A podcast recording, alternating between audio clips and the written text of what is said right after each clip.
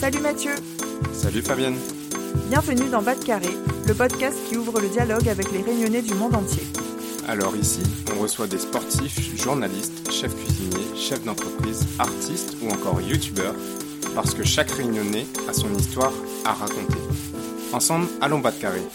Allons découvrir qui ils sont et comment ils font pour garder en eux la réunion.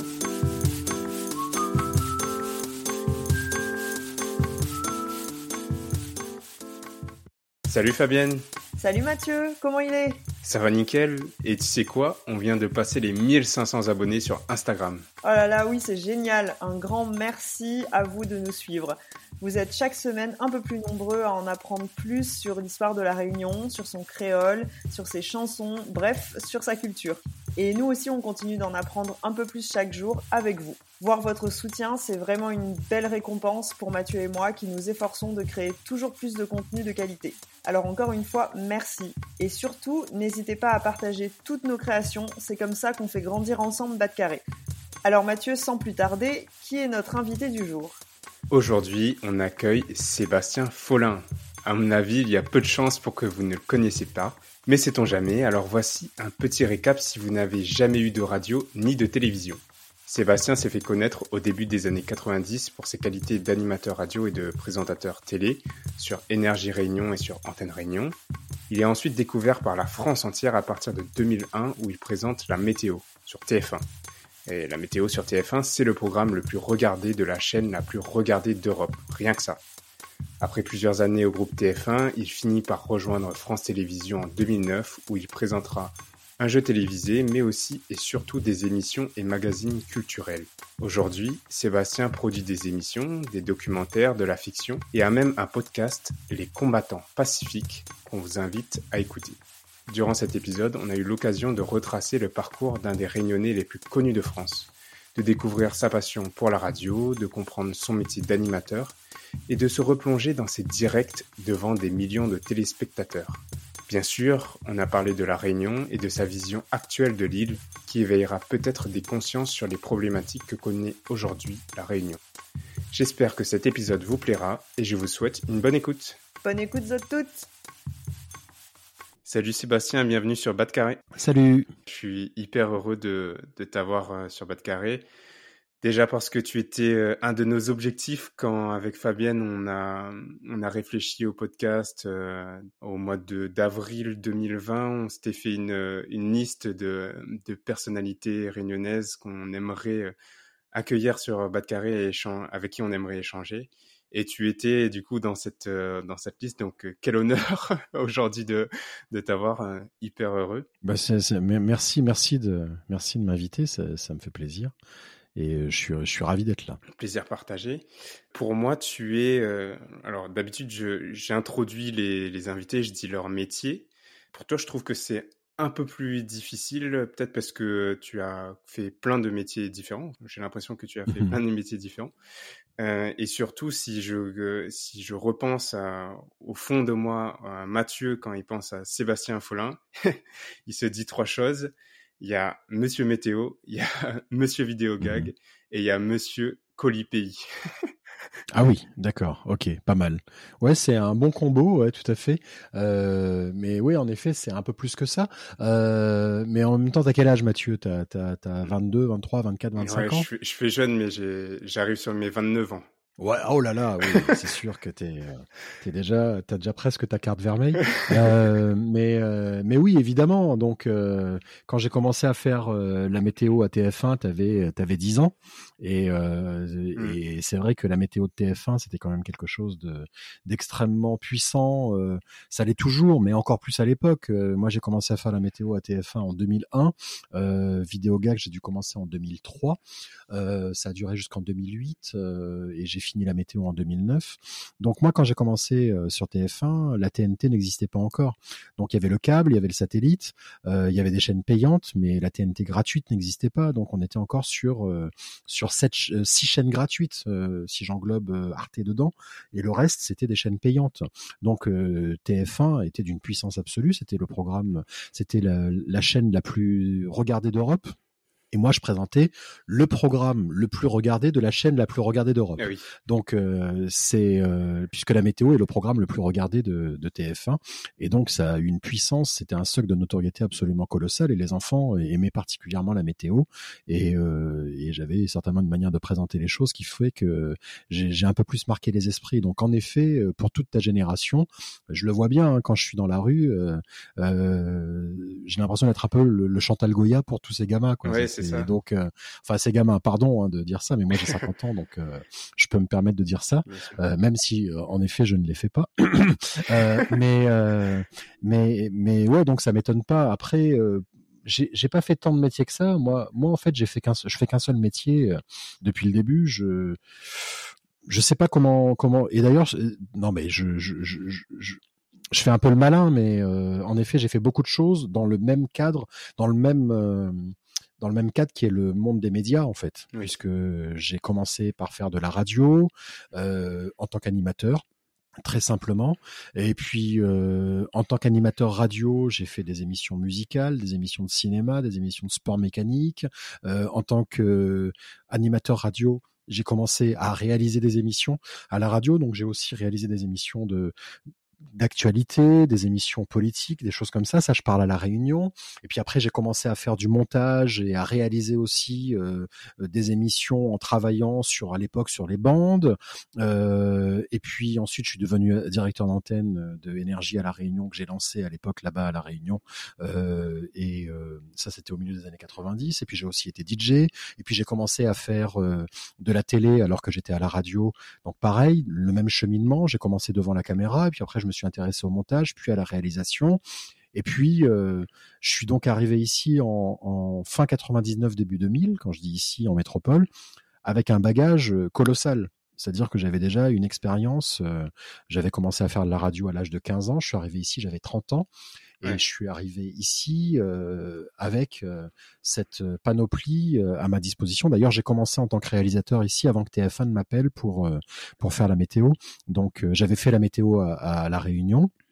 Puis j'avais arrêté. Ici, je réalisais des, magazines, des clips, euh, des reportages musicaux, et j'ai fait ça euh, en parallèle de la météo et de vidéo gag pendant pendant cinq six ans jusqu'au moment où euh, mon emploi du temps ne me l'a plus permis, puisque rapidement, dès que j'ai commencé à bosser à TF1, deux trois ans après, j'ai commencé à bosser sur RTL, puis sur RTL 2. Donc à un moment donné, l'emploi du temps ne, me permettait plus.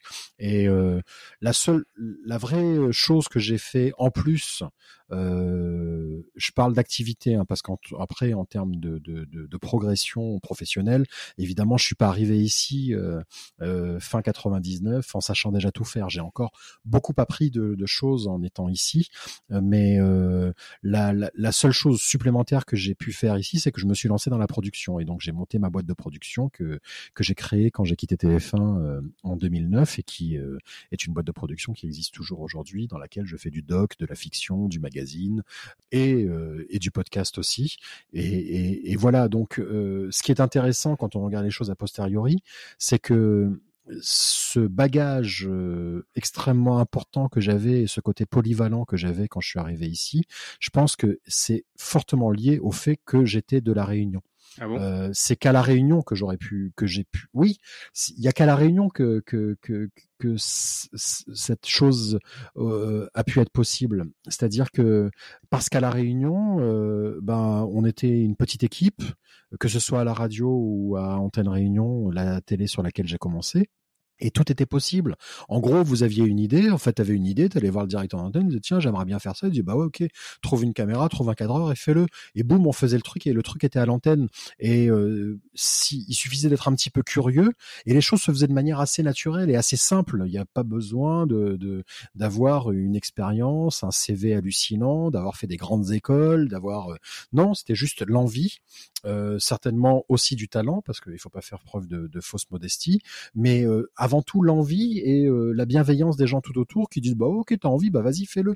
Et tout ce que j'ai fait dans ma carrière, c'est vraiment fait comme ça. Et je pense que le fait d'être à la Réunion, loin de tout, et avec cette curiosité de la découverte de tous ces nouveaux outils qui se présentaient à moi. Et puis en plus, c'était en 96, on commençait à apparaître les petites caméras qui ont été utilisées, les petites mini DV là qui ont été utilisées en 98 pour faire le film Les yeux dans les bleus. Nous, depuis 96, on utilisait ces caméras à Réunion. Donc on savait déjà partir avec cette petite caméra, euh, faire nos propres reportages, on faisait nos, nos et on savait monter les choses. Donc moi, quand je suis arrivé ici, je faisais partie des quelques réalisateurs euh, français, on n'était pas très nombreux, à savoir faire euh, globalement. Aujourd'hui, ça vous paraît très simple. Vous, vous prenez un téléphone, vous avez votre petit iMovie et puis vous faites et puis vous faites des, des trucs. Mais à l'époque, c'était une usine à gaz de faire. de, de, de, de, il fallait partir avec un cadreur, avec un ingénieur du son, avec avec un mec pour la lumière, et puis et puis, il y a eu cette révolution déjà du numérique qui est arrivée avec ces petites caméras et et qui s'est accentuée bien sûr au cours des années 2000 et puis ensuite avec l'arrivée de tous les nouveaux outils. moi, quand je suis arrivé ici, bah, je savais monter en numérique sur Avid et sur Final Cut et je savais déjà réaliser et partir tout seul avec une caméra euh, tri-CCD. Je me rappelle de il y a des termes qui me reviennent à l'esprit. Euh, C'était pas le cas des, des, autres réalisateurs et des autres euh, personnes qui travaillaient euh, à la radio ou à la, télé en, en, hexagone? Bah moins. après, je veux pas dire que j'étais unique hein, parce que j'ai croisé beaucoup de gens ici qui faisaient ça, mais mais c'était moins le cas. C'est-à-dire que ça s'est démocratisé par la suite. Mais à l'époque, on n'était pas si nombreux que ça. moi, quand j'ai commencé à bosser en 2000 pour Michel Field, quand je suis arrivé, trois quatre mois après mon arrivée, j'ai commencé à bosser sur alatélé.com qui était un site internet, euh, une télévision sur internet. Et cette télévision sur internet, eh bien, on était une dizaine de réalisateurs à être comme ça, des espèces de de de de, de, warriors. Euh, on partait en commando avec notre sac à dos, avec la caméra, le micro, et on y allait et on livrait un reportage fini, quoi. Surtout que l'internet euh, de des années 2000, enfin du début des années 2000, c'est pas l'internet d'aujourd'hui. Non mais c'était une catastrophe, c'est-à-dire qu'on on se prenait la tête à faire des parce que là-dedans il y avait des réalisateurs de clips, des réalisateurs de, de documentaires et tout et on se prenait la tête à faire des montages euh, super léchés alors que les gens chez eux ils avaient un diaporama quoi. Donc euh, c'était c'était c'était un peu tôt euh, j'en ai parlé avec Michel Field il y a pas longtemps et c'était un peu tôt. Mais tout ça pour revenir à l'essence même du truc c'est que le manque de moyens et de de connaissances si je peux m'exprimer comme ça, a été quelque chose d'extrêmement formateur pour moi parce que ça te rend créatif, ça t'oblige à trouver des solutions et tu te débrouilles, tu te débrouilles avec les outils que tu as à ta disposition. Et, euh, et c'est ici que quelque part j'ai découvert le confort. Mais quand je suis arrivé ici, euh, j'avais déjà fait des tonnes d'interviews, j'avais déjà fait des tonnes de trucs et, euh, et ça m'a facilité les choses euh, en termes de confiance en moi en tout cas. Et pourquoi est-ce que tu étais parti de, de la Réunion Qu'est-ce que tu recherchais? Bah en fait je recherchais rien, je, je, suivais ma femme en fait qui est venue ici pour euh, pour faire ses études et euh, et euh, pour poursuivre ses études ou en tout cas refaire refaire un nouveau cursus. Elle était elle était à l'époque journaliste, elle l'est d'ailleurs elle d'ailleurs toujours. Et voilà bon bah elle m'a dit fin 98 j'aimerais bien partir en métropole. Je dis bah allons-y. Et puis voilà donc on est arrivé ici avec rien, c'est-à-dire que je crois qu'à l'époque on devait avoir quelques économies qui ont fondu comme neige au soleil. Elle, avait une bourse d'étudiante, et puis moi j'avais un statut d'intermittent, puis voilà. Et puis j'avais des cassettes, voilà. Mais, mais toi, donc, tu. J'imagine, parce que du coup, j'étais quand même un peu jeune pour euh, vraiment m'en souvenir. Mmh tu avais déjà certainement un statut à La Réunion, parce que tu, euh, tu travaillais pour euh, Antenne Réunion, t'entendais à la radio. Donc, on mmh savait qui t'étais. Enfin, à la Réunion, ouais. Oui, mmh. à la Réunion. Bien sûr. Ouais, et donc, euh, on te dit, euh, tu quittes ça, toi, tu te dis que tu vas hum, pouvoir recréer tout ça euh, ici en France? Bah, je me dis rien, j'ai 30 ans, enfin tu vois, enfin 29 ans, à 29 ans, tu te dis rien, tu fais quoi. Tu vois, enfin bon, moi c'était ma philosophie, je me suis pas posé de questions, je me suis dit bon bah on y va et puis on verra. Puis si ça marche pas, je reviendrai, puis je ferai autre chose. Enfin, il y a pas de il y avait pas de plan. Il n'y avait pas de non, il n'y avait pas de plan, d'autant que je venais vraiment pas pour être animateur. Hein. J'étais vraiment venu pour être réel, c'est ce qui m'éclatait à l'époque, et, euh, et c'est l'animation qui m'a rattrapé en fait.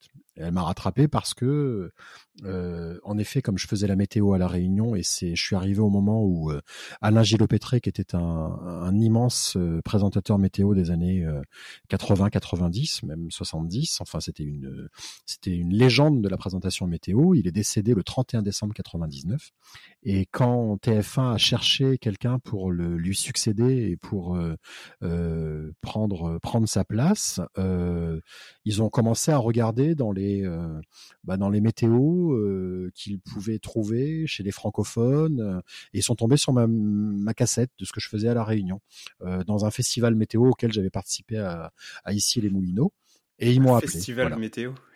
Ouais, qui est qui qui est bah, qui est un festival assez hallucinant parce que il m'a c'est un festival quand j'y ai participé en 97, je pensais pas qu'il changerait ma vie à ce point-là parce que moi je venais euh, très sincèrement, j'étais parti voir Météo France à la Réunion en leur disant bon les gars, euh, c'est toujours Gilles Mallet qui part, est-ce que je peux partir moi aussi un petit peu quoi? Et euh, ils ont dit bah OK si tu veux. Et voilà, mais moi je voulais juste venir passer une semaine au frais de la princesse à Paris. C'est tout ce qui m'intéressait. Bah, j'avais 27 ans, euh, bah j'étais euh, DJ en boîte, j'étais animateur à la radio, j'étais un branleur qui voulait juste avoir un voyage euh, parisien à l'œil et, et c'est d'ailleurs ce qui s'est passé. Alors j'ai un peu travaillé pendant cette semaine-là, mais j'avais aucun plan sur la comète, j'étais pas du tout carriériste, j'étais pas du tout dans cette dans cette logique-là, et je pouvais pas imaginer que trois ans après TF1 euh, euh, tomberait sur cette cassette euh, que j'avais envoyée pour participer au festival et me contacte pour euh, pour venir travailler chez eux parce que j'étais vraiment pas candidat. Ok. Est-ce que tu peux nous parler un peu de ce, de ce métier de présentateur météo? Moi, ça m'a toujours fasciné, à la fois parce que tu passes devant des millions de, de, mmh. personnes en direct. Donc c'est quand même chaud, il faut, euh, faut assurer. Et aussi, euh, comment est-ce qu'on fait pour être choisi? Enfin, euh, est-ce qu'il faut être bon en, tu vois, en, géographie, en météorologie? Enfin, pourquoi est-ce que est-ce qu'on est venu te chercher toi? On est venu me chercher moi parce que j'avais déjà cette expérience de la météo à la Réunion, parce que j'avais une personnalité qui les a séduites. Qui les a séduits, qui les a séduites, une personnalité qui les a séduites, voilà, puisque c'est la personnalité qui les a séduites et comme c'est la personnalité a séduit, a séduit qui, les, alors a séduit les, qui les a séduits. Donc voilà. Donc tu vois, je, déjà ils sont venus me chercher parce que je parlais français. Euh... donc une personnalité qui les a séduits. Euh... Et, après, bah après c'est c'est bah, c'est comme tous les mystères de la vie, quoi. C'est-à-dire qu'à un moment donné, pourquoi toi J'en sais rien. Euh, ça se joue sur peu de choses. Euh, D'abord, j'avais cette expérience de la météo, ce qui n'était pas anodin, parce que alors moi, je, je oui, j'ai un peu de culture générale, mais je suis pas un présentateur, je suis pas un ingénieur météo. Le truc est assez simple. Hein, quand tu es présentateur météo, tu vas euh, récolter des informations auprès d'un ingénieur météo qui a fait la météo, et puis après, c'est à toi de le raconter à, la télé à ta façon. Donc c'est vrai que j'avais cet avantage d'avoir fait ça pendant six ans à la Réunion et que j'avais déjà réussi à, comprendre le jargon. Et ça, ça, ça simplifie les choses. Pendant euh, les six premiers mois où j'ai présenté ça à la Réunion, je comprenais pas un traître mot de ce que je racontais. C'était, pour moi, c'était du, c'était du charabia. Qu'après, j'ai fini par comprendre les masses d'air, les pressions atmosphériques, les dépressions, les anticyclones, etc. Et donc, euh, et puis les nuages, les, les, les, les cumulonimbus, les cumulus, les stratus, les, et, et euh, les altocumulus, etc. Et, et, donc ça, c'était quand même un bagage extrêmement important, mais c'était pas suffisant parce que j'étais loin d'être le seul. Il y avait plein de gens qui présentaient la météo qui auraient tout à fait pu y aller. Donc je pense qu'il y a, il y a d'abord euh, il y a mes origines, c'est-à-dire qu'ils voulaient colorer l'antenne. Ça c'est, ça m'a été dit très clairement par TF1 et donc ça, euh, il y a pas de souci, j'ai pas de souci avec ça. Et j'ai même envie de dire tant mieux. Et puis après il y a la personnalité que que, que j'ai pu mettre dedans et la manière dont je l'ai fait. Et puis tout se joue, euh, bah, tout se joue sur un casting en fait. Et ton casting, bah, euh, et euh, je me rappelle de la journée 5 euh, décembre 2000. Voilà, on est le 5 décembre 2000, je suis à TF1. J'ai passé la journée à suivre Evelyne Delia à Météo France, à, et puis alors pour le coup à apprendre la, la, la, la géographie française euh, hexagonale parce que euh, à part Paris, Bordeaux, Marseille, moi euh, Langres, Dunkerque, Clermont-Ferrand, enfin des j'étais incapable de je savais à peu près où, mais il y a quand même beaucoup de points. C'est vrai que c'est dur. Hein. Et, euh, et le truc, c'est que j'ai fait, euh, j'ai passé la journée à la suivre, et puis euh, elle a enregistré sa météo à 18h, donc j'ai regardé son direct du midi, puisque le 13h était en direct, et puis ensuite, le soir, c'était enregistré. Et puis ensuite, à 18h30, bon, on m'a dit, bon, bah c'est à toi. Et donc j'avais préparé ma météo. Tout le monde était extrêmement bienveillant avec moi. Euh, j'avais une image euh, de, d'un monde de, de, requins où on allait euh, être désagréable avec moi, alors que tout le monde a été adorable, les équipes techniques. C'est, quelque chose, et j'y pense avec beaucoup de, beaucoup de, beaucoup de tendresse, parce que j'ai laissé, quand j'ai quitté TF1, beaucoup de, beaucoup de personnes avec qui j'adorais travailler, euh, que ce soit les cadreurs, les chefs de plateau, toutes les équipes euh, à la réalisation, les truquistes et tout, parce que j'ai compris rapidement que euh, ils étaient là pour que je sois au mieux à l'antenne. Mais ils étaient déjà dans cette logique au moment où j'ai fait mon casting. Et, je me rappelle que j'ai fait un premier casting, enfin une première, un premier enregistrement où j'ai pas été très bon et euh, ou en tout cas j'étais moyen et le Real et euh, Evelyne Degas m'ont dit bon bah écoute, euh, respire un coup, on pense que tu peux faire mieux, détends-toi, tout va bien. Et puis le deuxième, j'ai tout pété quoi. Et, euh, et j'ai, j'ai vraiment tout donné, j'ai parce qu'ils m'ont mis dans les bonnes conditions, ils m'ont mis en confiance parce qu'ils avaient aucun intérêt à ce que je ne le sois pas. Et voilà, donc euh, c'est c'est de la chance, de la conviction, et puis à un moment donné se dire que c'est le moment et il faut y aller. Donc après, ça appartient à chacun. Et je me rappelle, j'étais en vacances à la Réunion pour les fêtes quand ils m'ont appelé pour me dire que pour me dire que j'étais que j'étais retenu et, et j'ai fait ma première météo de nuit parce qu'ils voulaient me laisser le temps, donc enregistré, qui a été diffusé la nuit le 20 janvier, je crois. Et la première météo en direct, alors celle-là, je me suis vraiment, euh, mais vraiment, vraiment, j'ai fait de l'huile, hein, si je peux me permettre euh, l'expression. C'est, euh, c'était le 14 février 2001, après le journal de Jean-Pierre Pernaud. Et là, j'étais en direct. Et, et là, c'était waouh. Et, et, je m'en rappelle, j'ai tout lâché, j'ai parlé comme une mitraillette, j'ai j'ai lâché cette météo, ça s'est bien passé. Euh, évidemment, les équipes étaient là, ils m'ont applaudi. Et je me rappelle que j'ai tout fait sur une jambe, et qu'au moment où j'ai posé la deuxième jambe, j'arrivais pas à me reposer dessus, elle était, elle tremblait, j'arrivais pas à poser ma jambe en fait sur la, oh. la deuxième jambe. Voilà. Et euh, c'est des moments, c'est des moments forts et ce que je retiens de toute cette période, c'est des, des, années magnifiques en fait à TF1. Et ça, c'est quelque chose que je connaîtrais plus, c'est cette, euh, cette petite morsure du direct. Mmh. Euh, c'est quelque chose d'exceptionnel. C'est euh, voilà quand quand tu arrives et que tu voilà, tu as ton générique qui part. C'est pas la même chose que quand tu enregistres, quoi. C'est parti, quoi. C'est parti et, et, tu envoies. Mais tu, à aucun moment tu penses au nombre de téléspectateurs. Moi, j'ai fait des pointes à 14, 15 millions de téléspectateurs sur les mi-temps de, de finale de, Coupe du Monde de, de, foot ou de Coupe du Monde de rugby. On a fait des pointes colossales d'audience, des trucs euh, hallucinants qui n'existent plus. Hein. C'est fini maintenant. C'est euh, et oui, mais c'était aussi avant. Euh, avant Internet, en fait, avant. Euh, voilà, exactement, avant YouTube, avant Dailymotion, mmh. avant tout ça. Mais mais tu, mais en fait, tu n'y penses pas que tu sois devant une caméra et qu'il y ait 500 000 téléspectateurs ou qu'il y en ait 15 millions, c'est pareil en fait. Tu es devant une caméra euh, et et puis voilà. Ouais, mais il y a ce côté direct, oui, qui change entre un enregistrement et quand tu es en live. Moi, pour ma, ma, ma toute petite expérience, euh, je fais du théâtre ici à, à, à Paris et ma première représentation, donc c'était devant une salle de 100 personnes, c'était en 2018, euh, juste avant justement qu'on soit champion du monde pour, pour la deuxième fois au, au foot. Et euh, à la fin de la représentation, j'ai eu un sentiment mais de, de fierté mais incroyable. Et mmh, je sais pas, trois semaines après, on est champion du monde et j'ai à nouveau, tu vois, ce, cette émotion. je me dis, en fait, c'était des émotions, des émotions équivalentes. euh, être champion du monde et jouer devant 100 personnes. Alors j'imagine, tu vois, être bah en live devant 15 millions. Ouais, mais euh, encore une fois, le nombre de téléspectateurs ne, ne, ne, compte pas, et puis en même temps, ça compte. C'est euh, c'est assez paradoxal, mais tu es dans un niveau de conscience un petit peu différent, tu es pleinement là, mais tu es dans ce que tu fais, quoi. T'es pas en train de te dire, euh, tu es juste là, donc tu es dans un, sur un plateau, il y a une caméra et tout. Et il y a évidemment quelque chose dans ta tête qui, qui, qui, est un filtre qui te rappelle que tu as une responsabilité, que tu dois pas dire n'importe quoi. Mais en même temps, tu es dans ton truc, quoi. Tu es dans ton flow et tu fais ton truc.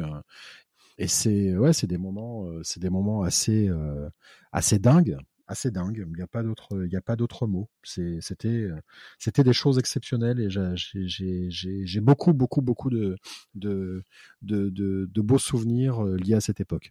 Quand, quand t'entends parler et aussi quand, quand moi j'imagine ta vie, ta carrière, j'ai l'impression que, que ça a été au final quelque chose d'assez tranquille, qu'il n'y a pas eu de difficultés. Pourtant, j'imagine qu'il y en a eu. Qu'est-ce qui a été difficile pour toi dans ta carrière? Je crois que ce qui est le plus difficile, c'est de durer en fait. Et tu as le sentiment d'avoir duré? Bah, je, je, suis toujours là. Donc, euh, euh, oui, bah oui, évidemment, puisque je fais un peu moins d'antenne actuellement, mais je continue de faire mon métier, je continue d'en vivre. Euh, je produis, je réalise, euh, bah, je, présente et je produis mon podcast. J'ai encore des émissions qui sont diffusées sur France Télévisions euh, que je présente. Donc oui, mais c'est ça le plus difficile. Après, enfin, c'est dans ma nature. J'ai toujours pris les choses les unes après les autres et avec une espèce de d'insouciance. Je sais pas si le terme est juste, mais j'ai souvent été guidé par le plaisir en fait. Et il y a un côté, euh, il y a quelque chose de d'extrêmement euh, ah, puéril, c'est pas le terme parce que c'est tout sauf euh, être puéril parce que je suis quand même quelqu'un d'assez structuré et, et qui a qui a des, des responsabilités, mais j'ai toujours abordé les choses de manière ludique en fait. Et donc tout ce que j'ai fait et surtout avec beaucoup de curiosité et toujours avec cette cette idée que bah en fait ouais je vais y arriver il y a pas de problème. Même quand on me proposait des choses que je n'étais pas tout à fait capable de faire je ouais ouais il y a pas de problème. Après je me demandais comment j'allais y arriver mais j'y arrivais j'ai appris les choses comme ça. Donc je pense que la plus grosse difficulté que j'ai pu rencontrer c'est moi-même qui me suis posé mes propres freins en fait parce que j'ai peut-être toujours été un peu complexé par le fait de pas avoir fait d'études. J'ai que le bac et que quelque part il y a toujours cette espèce de, petit syndrome de l'imposteur quoi de se dire oui bon alors je suis là mais ils vont finir par se rendre compte que en fin de compte je devrais pas être là et que je devrais plutôt être là-bas. Et donc ça c'est un petit truc un peu inconscient. Et donc je pense que si je dois résumer principale les principales difficultés que j'ai pu rencontrer c'est mes freins mentaux que j'ai pu me, fixer. Euh, alors après évidemment on peut rentrer dans les détails. C'est un métier quand même où il faut entretenir les relations il faut éviter de se clasher avec les gens parce que ça c'est quelque chose que j'ai appris à, à l'usage, c'est que bah, les gens durent parce que toi tu dures, mais les gens durent aussi. et que bah si tu te si tu te mets mal avec certaines personnes, elles vont à un moment donné te recroiser ton chemin et et peut-être avoir plus de pouvoir que qu'elles n'en avaient à l'époque. Mais bon, ça, ça vaut dans tous les milieux. Mais aujourd'hui encore, j'ai le sentiment de de pouvoir continuer à faire ce que je fais. Et peut-être que le plus dur, oui, voilà, ça y est, je l'ai, c'est de garder sa liberté. C'est-à-dire de continuer à faire des choses qui te plaisent. Et le plus dur, c'est de refuser en fait, euh, euh, parce qu'on te propose souvent des choses et puis et puis et tu peux accepter pour les mauvaises raisons, c'est-à-dire pour des raisons financières particulièrement. Et il faut savoir dire non. Et c'est ce que j'ai souvent fait. Et j'ai souvent essayé de garder ma liberté et de garder cette possibilité de, de faire des choses qui me plaisent et des choses qui sont en adéquation avec mes valeurs. Dans le fond, je repensais là à ce que tu me disais sur, sur ton métier de, de, présentateur de la météo. en fait, tu, tu, racontes des histoires. Tu racontes des histoires à la radio, tu racontes des histoires parce que tu mmh. dois euh, expliciter euh, du coup des termes techniques euh, d'un météorologue, d'un ingénieur, du coup à un grand public. Tu racontes des histoires aussi quand tu es présentateur et que tu fais des jeux télé. Et aujourd'hui, tu racontes aussi des histoires à travers tes fictions et tout ce que tu fais. oui, tout à fait. Ouais, c'est une bonne, c'est un bon résumé. Ouais, ouais, ouais, tout à fait. Oui, c'est ça, c'est ce côté storyteller. Et donc, tu dis que c'est, ça peut être difficile de garder ça sa liberté, parce qu'en fait, le l'espace dans lequel tu peux naviguer aussi quand tu es euh, présentateur à TF1, il est il est réduit. Enfin, tu as une minute, deux minutes, je sais pas combien de temps ça ça dure pour pour faire ta présentation, pour parler, pour raconter ce que tu as raconté. Mmh. tu peux pas non plus réinventer tout le modèle et faire faire une météo dans, dans tous les sens. Oui, après il faut accepter l'exercice. C'est d'ailleurs pour ça que je suis parti, c'est-à-dire qu'au bout de, au bout de huit ans, enfin j'ai fini en 2009, au bout de huit ans et demi de météo à TF1, euh, j'étais, je tournais en rond et euh, il n'y avait rien qui se présentait à moi pour faire quelque chose qui euh, qui pouvait me, me contenter. Donc j'ai essayé d'être en adéquation avec mes, mes envies et mes valeurs et je suis parti alors que je serais encore à TF1 aujourd'hui. Enfin bon, je, il n'y a pas de raison. C'est-à-dire que Catherine Laborde est partie parce qu'elle a décidé de partir. Euh, Evelyne Delia est toujours là. Donc, euh, à moins que pendant les dix dernières années, euh, j'ai fait une énorme connerie, ce qui, à mon avis, euh, n'aurait pas été le cas, je serais encore à la météo de TF1 et j'avais ma, ma, ma, ma, route toute tracée jusqu'à la retraite. Mais au bout de huit ans et demi, je voulais être honnête avec moi-même et aussi honnête avec le public. C'est-à-dire que ça faisait un an que je commençais à m'ennuyer et que je voyais bien que rien ne m'était proposé euh, qui pouvait me satisfaire euh, intellectuellement. Mmh. C'est-à-dire que euh, j'ai fait la météo donc jusqu'en 2009, j'ai fait Vidéogag de 2003 à 2009, de 2003 à 2008 pardon, et, et après bah, je présentais le bêtisier de Noël et le bêtisier de Pâques quoi. Donc et sans aucun mépris, parce qu'aujourd'hui, c'est des émissions que j'ai plaisir à regarder, je m'éclate. Mais c'était pas ma, c'était pas ma vocation, c'était pas ce que j'avais envie de faire. Et je voyais bien que ce que j'avais envie de faire, bah, ça n'allait pas être possible à TF1. Et d'ailleurs, eux-mêmes m'ont dit qu'ils avaient rien à me proposer. Je me rappelle euh, de Nonce Paolini qui, euh, quand j'ai annoncé que je partais, euh, m'a reçu évidemment. C'était le patron de, de TF1 à l'époque, euh, qui était mon deuxième patron puisqu'il avait succédé à, à Patrick Lelay et, et, à Étienne Moujotte. Et Nonce Paolini me reçoit dans son bureau. Il me dit bon bah Sébastien, on me demande de te retenir, mais j'ai l'impression qu'ils ont rien à te proposer. Donc voilà, et, euh, et, et, euh, et, il avait raison. Il y avait rien. Et euh, ce que j'ai fait depuis dix ans que j'ai quitté TF1, maintenant même 11 ans que j'ai quitté TF1, je l'aurais jamais fait là-bas. J'ai fait des choses absolument dingues. Et euh, d'un point de vue justement euh, euh, intellectuel, d'un point de vue personnel, j'ai vécu des choses, mais de, de, de folie. J'ai fait des docs, j'ai fait de la fiction, je fais de la fiction.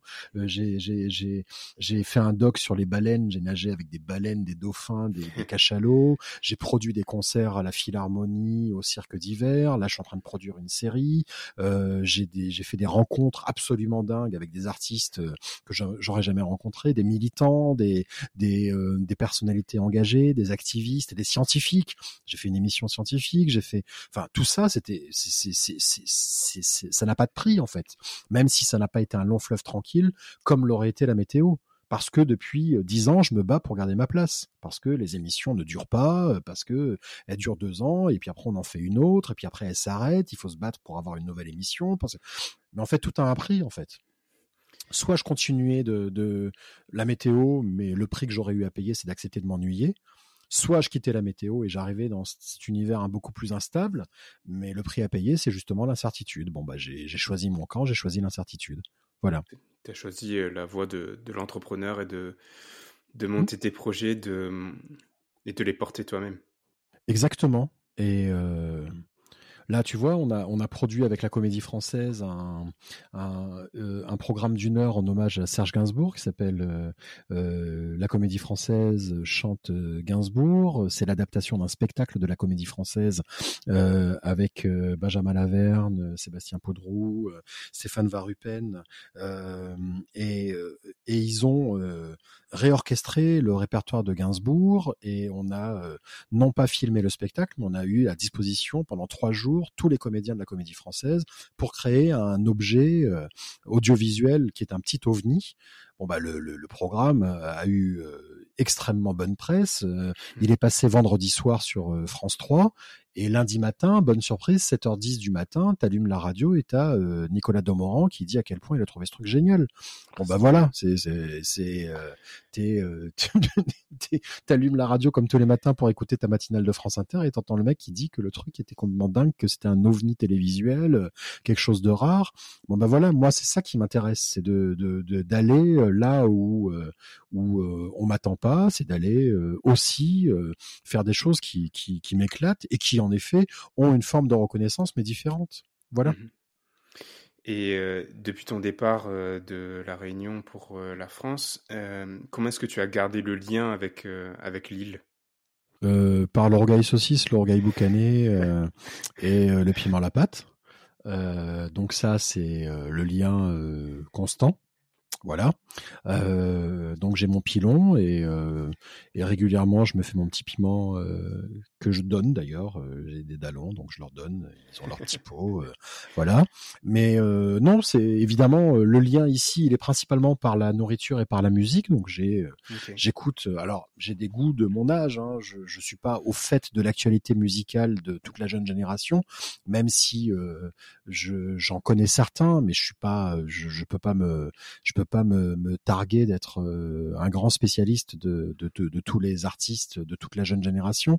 Moi, j'écoute euh, plutôt des trucs de Maloya, de Sega, j'écoute Oussano Sava, Ziskakan, euh, Baster, Daniel Waro, Tissours, Sabouk, dans les plus jeunes, l'Indigo, mais déjà, il y a encore plus jeunes qu'eux aujourd'hui. L'Indigo, Maya Kamati, Jean-Marie Barré, Anwaro, tous ces tous ces artistes-là. mais euh, évidemment, oui, euh, j'ai Alain Peters, évidemment, euh, qui fait partie des, de, de nos de nos, de nos grands héros. Mais évidemment, je, je, je, reste connecté à Lille comme ça, en fait. Voilà, principalement. tous les matins, je lis le GIR, parce que c'est ce que j'ai sur mon application. les réseaux sociaux. Voilà, j'essaie de... Mais bon, voilà, je, n'y vis plus, donc évidemment, je ne suis pas au je suis pas super pointu sur ce qui s'y passe. Mmh. Pour moi, il y a, y a, deux façons de, de, parler de la Réunion et ça dépend de qui tu as en face de toi. Quand tu parles de la Réunion à un métropolitain, tu vas être le meilleur vendeur, le meilleur guide touristique et, tu vas faire en sorte mmh. qu'ils qui, qui prennent le prochain billet, leurs leur prochaines vacances pour, pour l'île. Et ça, tu l'as beaucoup fait dans tes émissions. Tu as toujours été euh, cette personne qui va à chaque fois présenter la réunion sous, sous le, bon côté. Mmh. Et, puis il y a aussi euh, donc la deuxième façon de, de, de, parler de la réunion, c'est quand on, on, est entre réunionnais. Euh, et aujourd'hui, donc, on est tous les deux deux réunionnais. Donc, mmh. dis-moi, comment est-ce que tu vois la réunion aujourd'hui?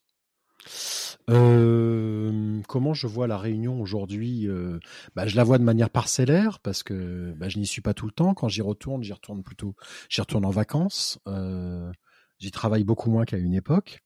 Quand tu travaillais à la Réunion, tu, enfin, quand tu dis bah, moi j'y retournais assez régulièrement pour réaliser des pubs, euh, pour euh, faire des choses comme ça. Donc jusqu'à il y a encore 7-8 ans, j'y allais assez souvent pour travailler. Et puis à un moment donné, ça s'est ça s'est tari bah, je, je, vois une île qui est une île moderne, qui euh, pousse à vue d'œil, avec ses routes, ses voitures. Je vois une île qui a de plus en plus d'inégalités sociales, qui, euh, qui souffre d'un chômage endémique. Je vois une île qui euh, dont le modèle euh, de nation euh, arc-en-ciel se fissure quand même, où je vois que même si euh, il y a en effet ce côté œcuménique avec le respect de toutes les religions, je pense que ça, ça ne change pas. Mais il y a un truc qui m'avait frappé, je sais plus, c'était en 2015, 2013, 2014, je sais plus. Il y avait un énième débat sur le voile en mmh. France métropolitaine. Et je suis arrivé à la Réunion, il y avait un débat sur le voile, quoi. Et là, mmh. je me suis dit, mais c'est quoi ce délire, quoi? C'est le voile à la Réunion. Enfin, moi, quand j'étais gamin, euh, je voyais des nanas voilées. Euh, voilà, ça m'a jamais titillé. Et là, je me suis dit, il y a quand même un truc qui est en train de se passer, quoi malgré tout, on est quand même dans un, dans un modèle de, de, société où on, sait vivre ensemble dans le respect des différences de chacun, mais je sens quand même qu'il y a des vraies tensions sociales qui prennent le dessus là-dessus. quoi. Donc, euh, Moi aussi, je l'ai expérimenté, ça. Euh, j'ai, j'ai vu, il y, a, pas mal de groupes Facebook qui réunissent euh, bah, des réunionnais.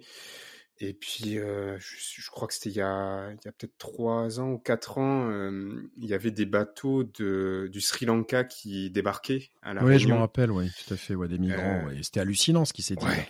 à ce moment-là. Mais moi, je suis d'accord, j'ai halluciné quand j'ai lu, j'ai lu toutes les horreurs qui étaient dites dans les journaux et sur Freedom et sur. sur mmh. Mais en fait, il faut juste se rappeler d'un truc, quoi. Euh, L'homme descend du singe, le régnonné descend du bateau, quoi. il y avait personne sur notre île quand quand euh, on a mis les pieds dessus. Donc euh, voilà. Alors après, il faut pas tomber dans un angélisme, hein, mais je vois pas comment 70 Sri Lankais pouvaient mettre en danger la population à la Réunion. Donc là, c'est vrai que ce jour-là, j'étais dans un, j'ai un peu halluciné parce que là, pour le coup, il s'est plus que fissuré notre modèle de vivre ensemble. C'est-à-dire qu'il y avait des espèce de propos racistes, euh, surréalistes, quoi, surréalistes en plus des Sri Lankais. Donc les gars, c'est des Tamouls, c'est, c'est, je sais pas ouais. quelle est la proportion de Tamouls à la Réunion, mais voilà, il y a, il y a, il y a quand même euh, quelque chose de, de, de... Alors je sais pas si c'est nouveau, je sais pas si c'est, euh, euh, si ça n'a pas toujours été le cas, euh, mais c'est, c'est, dommage. Ouais, c'est triste.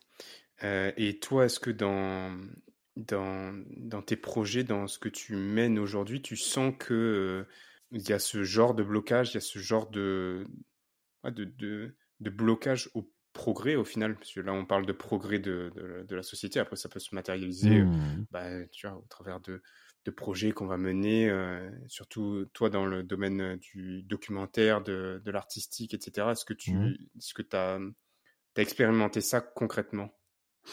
Euh, bah, je pense que on, a une difficulté à la Réunion, c'est à valoriser euh, ceux qui sont partis et euh, qui pourraient revenir apporter leur expérience. Et quand je dis ça, je parle pas de moi spécialement. Hein, c'est parce que évidemment, moi, je peux apporter des choses et j'ai déjà réussi à. en effet, le doc dont je parlais tout à l'heure sur les baleines, ça n'a pas été simple de réussir à le faire à la Réunion, contrairement à ce que je pensais. Donc, nul les prophètes en son pays, mais j'ai réussi à le faire.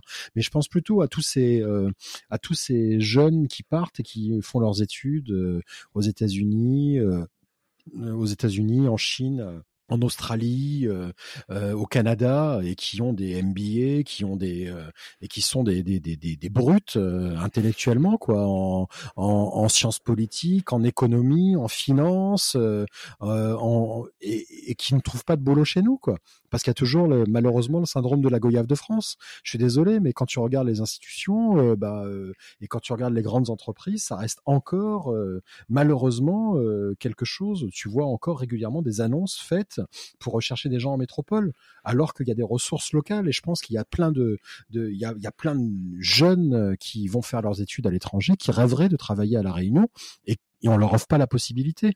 Euh, ça, c'est la première chose. Euh, et puis la deuxième chose, je pense que ces jeunes, pour certains qui ne veulent pas revenir à la Réunion, qui ont gardé quand même un attachement pour leur île, eh ben, il faudrait les écouter. Il faudrait qu'il y ait un think tank de, de, de jeunes réunionnais. Il faudrait que. Moi, j'avais essayé à un moment donné de monter des trucs, mais tu te rends compte quand même qu'on est super individualiste à la Réunion, quoi, et que c'est un peu chacun pour soi. Réussir à monter une espèce de, de, de truc de solidaire entre nous pour réussir, on n'y arrive pas on n'y arrive pas. Mmh. C'est euh, voilà, c'est comme ça et il faut l'accepter, enfin l'accepter ou en tout cas il faut le constater. Et puis et puis c'est et puis c'est la vie. Mais je pense que il y a, y a toute une jeunesse qui pourrait être euh, rôle modèle, qui pourrait euh, être moteur, qui est connectée avec ce monde extrêmement moderne. Enfin, moi, j'en connais, hein, des, des j'en je, je, connais plein dans les domaines artistiques, musicaux, euh, plutôt parce que c'est les domaines dans lesquels je suis, où j'ai des gamins qui sont hallucinants, quoi. C'est, euh, j'en connais un là qui qui est quand même réalisateur chez Ubisoft, quoi. Il est en train de préparer, c'est la, la, la, la série, il est réalisateur, il est chef de projet, c'est sa série, il prépare une série pour Netflix, quoi. Et euh, le gars, il, il vient de Salazie, quoi. ok? Donc, euh, et, et, des exemples comme ça, je peux t'en donner des kilos ouais. euh, dans tous les domaines. Ouais. Et ça, c'est euh, évidemment, euh, je pense pas qu'il aura envie de revenir à la Réunion, ou peut-être pas, j'en sais rien. Il revient pour les vacances, mais ce qu'il pourrait apporter, comment est-ce qu'on pourrait le valoriser C'est, c'est, et il y en a plein comme ça. Il y en a plein. Et quand tu vois l'énergie que qu'a mis je sais pas qui, hein, mais mis la Réunion pour nous nous inciter à partir, nous inciter à faire des études, à voyager, euh, avec la continuité territoriale, etc. Mmh. Euh, et, par contre, je vois aucun message dans l'autre sens qui. Euh, non, mais complètement. Qui, a pas de. Mais, mais c'est mais c'est ça. C'est exactement ça. C'est-à-dire qu'on dit allez-y, allez vous former, et puis tu as l'impression qu'ils gardent tous leurs petits trucs pour eux, parfois avec une grande médiocrité. désolé, mais c'est une réalité. Et tu vois bien que ça avance pas, quoi alors que il y a une vraie modernité dans cette île, il y a des talents hallucinants hallucinant et on le voit on le voit régulièrement et et que malheureusement bah voilà GDF Goyave de France. Nous on découvre ça aussi tous ces talents qui sont éparpillés un peu aux quatre coins du monde et qui sont pour autant réunionnais. Mais on voit ça via Instagram parce que ils mmh. publient leur création. Tu vois dans leur bio un petit drapeau réunionnais. Donc tout de suite, nous, on se dit avec Carré, ah, ça peut être un profil intéressant. Et puis même si on développe un projet en ce sens, si on crée un format en ce sens, peut-être que cette personne-là sera, sera la bonne pour, pour nous aider à, à le faire. Et puis moi, je vais parler de, de mon cas, ça fait aussi peur de rentrer à la Réunion parce que parce que je connais pas la Réunion en tant qu'adulte, en tant que professionnel. j'ai construit toute ma carrière ici en, métropole. Et donc, devoir tout recréer là-bas, enfin, ça fait peur, ça effraie. Ouais, mais euh, c'est évident, mais je pense que c'est pareil pour toutes les personnes qui ont quitté un endroit euh, et qui sont parties vers quelque chose de plus grand euh, en termes de volume, de possibilités. C'est vrai que quand tu arrives à Paris, enfin moi je sais que ce que j'ai gagné en venant ici, c'est l'ouverture sur le monde. quoi. Depuis 20 ans, j'ai fait le tour du monde pratiquement. J'ai été partout. Mmh. Et en partant de Paris, tu peux faire ce que tu veux. Euh, et c'est pas une question de moyens. Hein. C'est euh, voilà, tu, tu aujourd'hui on peut voyager et aller partout. Bon alors depuis un an c'est un peu compliqué, mais euh, il faut espérer que ça, ça revienne. Mais euh, les, les, murs se sont élargis depuis que j'ai quitté la Réunion. Donc de fait, il est évident que, euh, comme les murs se sont élargis, quand tu reviens à la Réunion, tu as une vision des choses un petit peu différente et, euh, et, et, pour autant, il n'y a pas de jugement de valeur. C'est pas mieux là-bas, moins bien ici, mieux ici, moins bien là-bas. C'est juste différent en fait. Et, et le truc que j'ai constaté, c'est que le fait de retourner à la Réunion, euh, c'est à moi de me réadapter à mon île et euh, c'est difficile pour euh, et je l'ai constaté. J'étais comme ça aussi quand j'étais là-bas avant de partir. Quand on voit revenir quelqu'un qui est parti, qui a eu des expériences et tout, il y a toujours un petit côté un peu eh, arrête, fais l'intéressant. C'est et donc c'est c'est plus les gens ne te voient pas évoluer, ils n'acceptent pas que tu puisses évoluer. Il y a comme quelque chose donc voilà, ce sera toujours à toi de faire un effort. Voilà. Euh, je me rappelle euh, au tout début, je me rappelle d'être venu dans une soirée, un truc euh, tranquille, comme on les fait dans le jardin, un petit barbecue. je suis arrivé avec une chemise et tout le monde m'a fait bah alors c'est quoi Tu te crois à Paris ou quoi? Tu mets une chemise maintenant C'est donc la fois d'après, je suis venu avec un t-shirt, mais il baillait un peu. Et là, c'était bah, t'es bah, habille-toi un peu, man. Euh, en fait, quoi que tu fasses, ce sera jamais assez bon. En fait, t'es celui qui est parti. Donc quelque part, inconsciemment, t'es celui qui a trahi, quoi. Donc euh, ça, il faut l'accepter.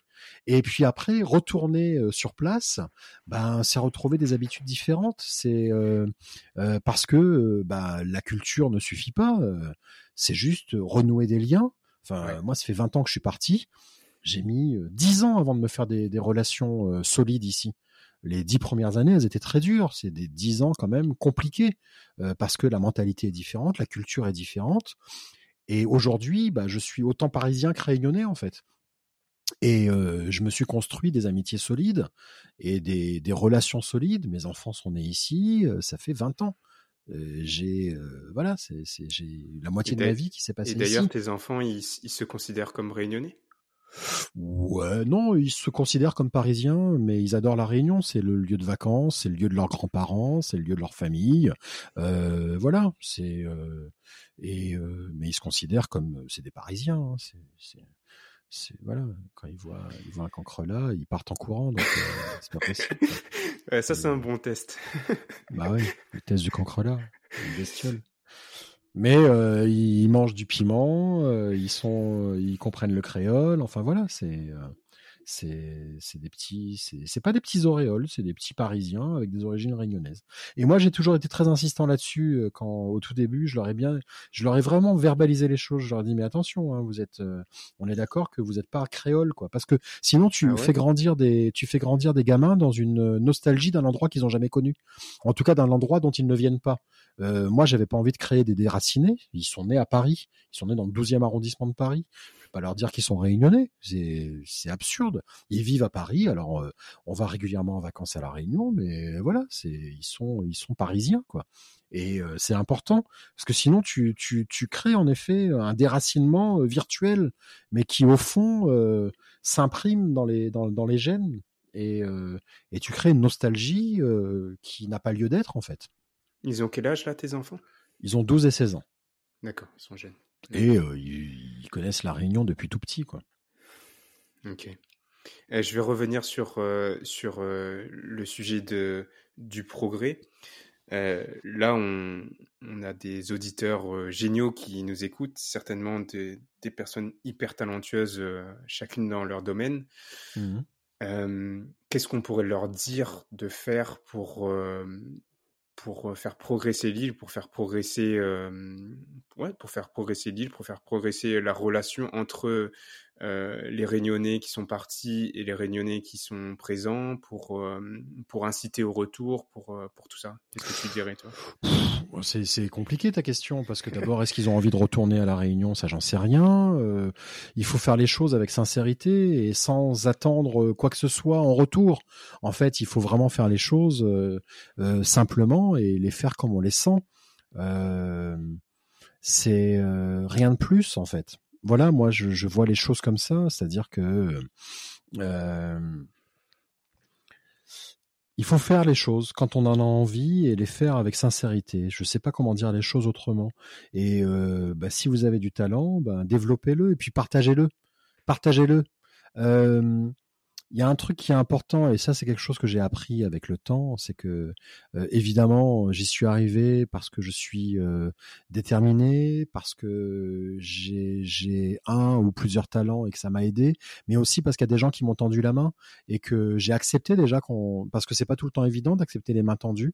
Euh, et puis par ailleurs, il y a aussi des gens qui m'ont jamais, euh, qui m'ont pas tendu la main alors que j'attendais des choses d'eux. Et euh, je me suis rendu compte que j'y suis arrivé quand même.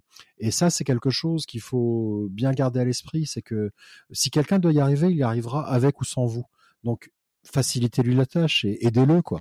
Tendez la main, faites partager votre expérience, euh, partagez votre expérience, faites, faites un effort de solidarité, de bienveillance et d'altruisme.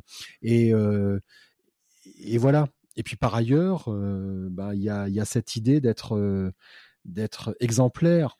exemplaire, c'est pas le terme, d'être un peu rôle modèle, c'est-à-dire que bah, euh, c'est toujours important de, de, savoir qu'il y a des gens, des gamins qui sont là et qui se demandent s'ils peuvent y arriver et que bah, en, en, voyant certaines personnes qui montrent l'exemple, bah, ils se disent ah bah tout compte fait ouais moi je peux y arriver en fait, euh, qui viennent d'une cité ou euh, du, du, fin fond d'un village, euh, loin de tout. Après, Aujourd'hui, les choses sont quand même, grâce à Internet, c'est c'est quand même différent. Quoi. On a accès à beaucoup d'outils et tout est possible. on a plus le choix. C'est-à-dire que euh, on a plus le choix de choisir la vie que l'on veut mener. Euh, mais euh, voilà, voilà. Je, je, je sais pas si ce que j'ai dit était assez assez juste, mais en tout cas, je pense vraiment, voilà, c'est ce que je pense. Et, puis, chers auditeurs, si, si nous, Carré, on peut vous aider d'une façon ou d'une autre aussi, n'hésitez pas à nous solliciter.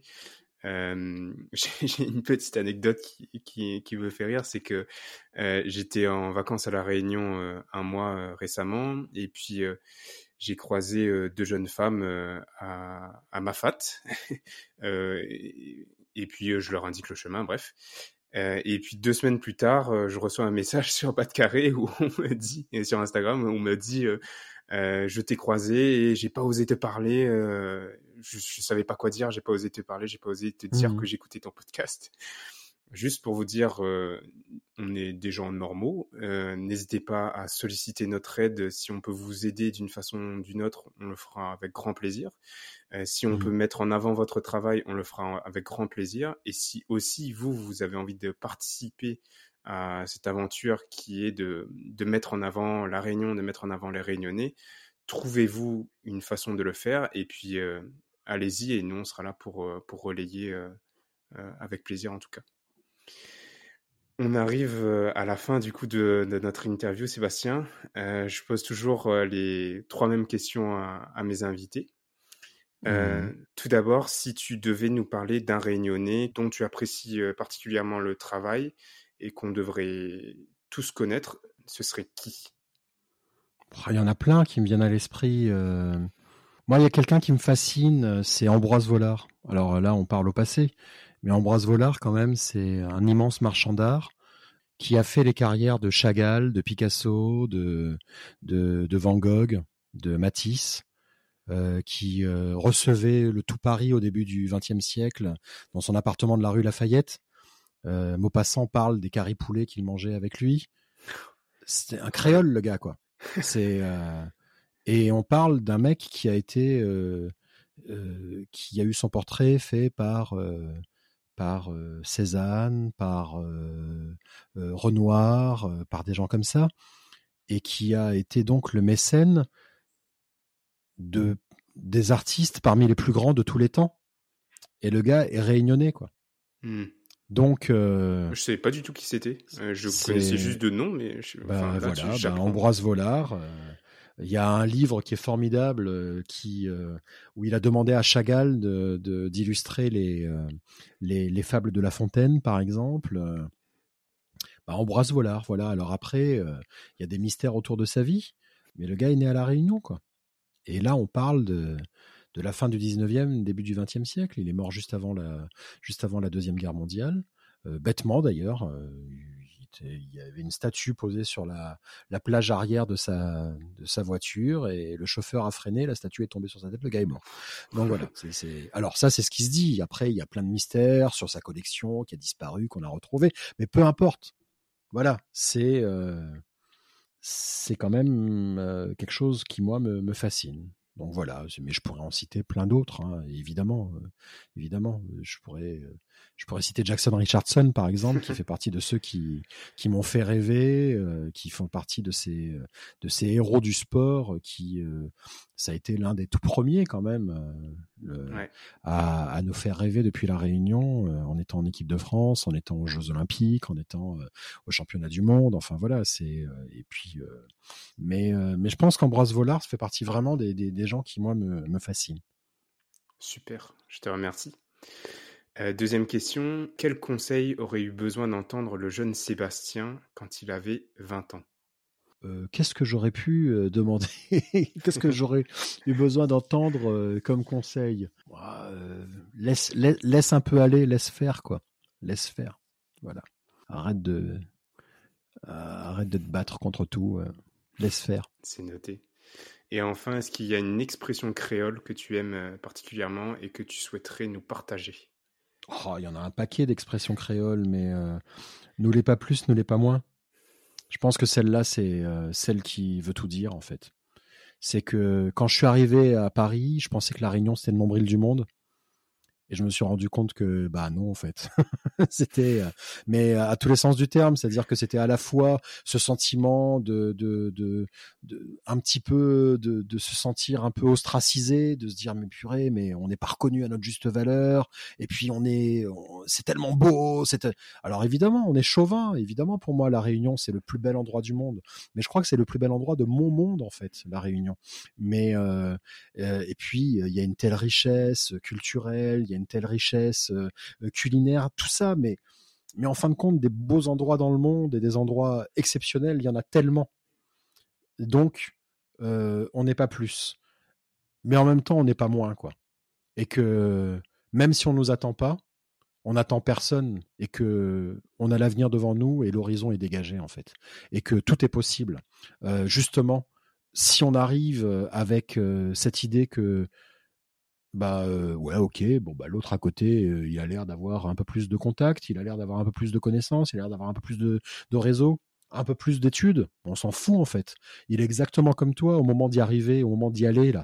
Bah il est en train de flipper sa race parce qu'il n'est pas sûr d'y arriver. Il est exactement comme toi. Donc voilà. Tout est possible. D'où qu'on vienne et qui qu'on soit. Merci Sébastien. Merci beaucoup. Où est-ce qu'on peut retrouver ton travail actuellement? Actuellement, Les Combattants Pacifiques, c'est un podcast euh, que que je présente depuis euh, depuis le mois d'octobre sur toutes les plateformes Spotify, Deezer, euh, Google et, et, Apple. Et ce sont des discussions croisées entre des personnalités qui donnent du sens à leur engagement.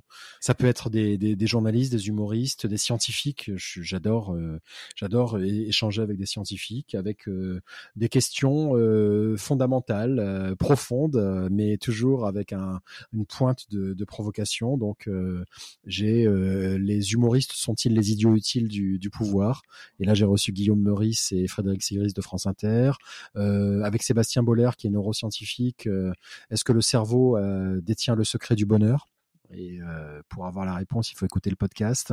Ou, euh, ou euh, pourquoi les animaux auraient les mêmes droits que, que les hommes. ça, c'est avec Yolène Delabine, qui est une journaliste écologiste et est une, une sémioticienne qui s'appelle Astrid Guillaume, qui étudie le sens des mots et des signes dans les civilisations. enfin voilà, c'est c'est un podcast que j'ai beaucoup de plaisir à, à, produire et à présenter. et il est en ligne un lundi sur deux, donc n'hésitez pas à y aller, à vous abonner, à écouter, à liker et à me dire ce que vous en pensez. et puis, euh, moi, j'ai le plaisir d'écouter aussi euh, toutes les deux semaines et, je recommande vraiment chaudement ton, ton podcast. C'est à chaque fois des émissions de super qualité. Merci beaucoup. Merci. Un grand merci Sébastien d'être euh, venu sur, sur Bas de Carré et puis on se dit à très bientôt. Merci Mathieu. Merci. On espère que cet épisode vous a plu. Pour nous aider à trouver des invités toujours plus extraordinaires, laissez-nous une note sur Apple Podcast, 5 étoiles de préférence. Et pour ne manquer aucun épisode, suivez-nous sur Instagram à batcarré, bat-du-bas K-A-R-E. Un grand merci pour votre écoute et on se retrouve dans deux semaines pour un prochain épisode. Allez, on retrouve?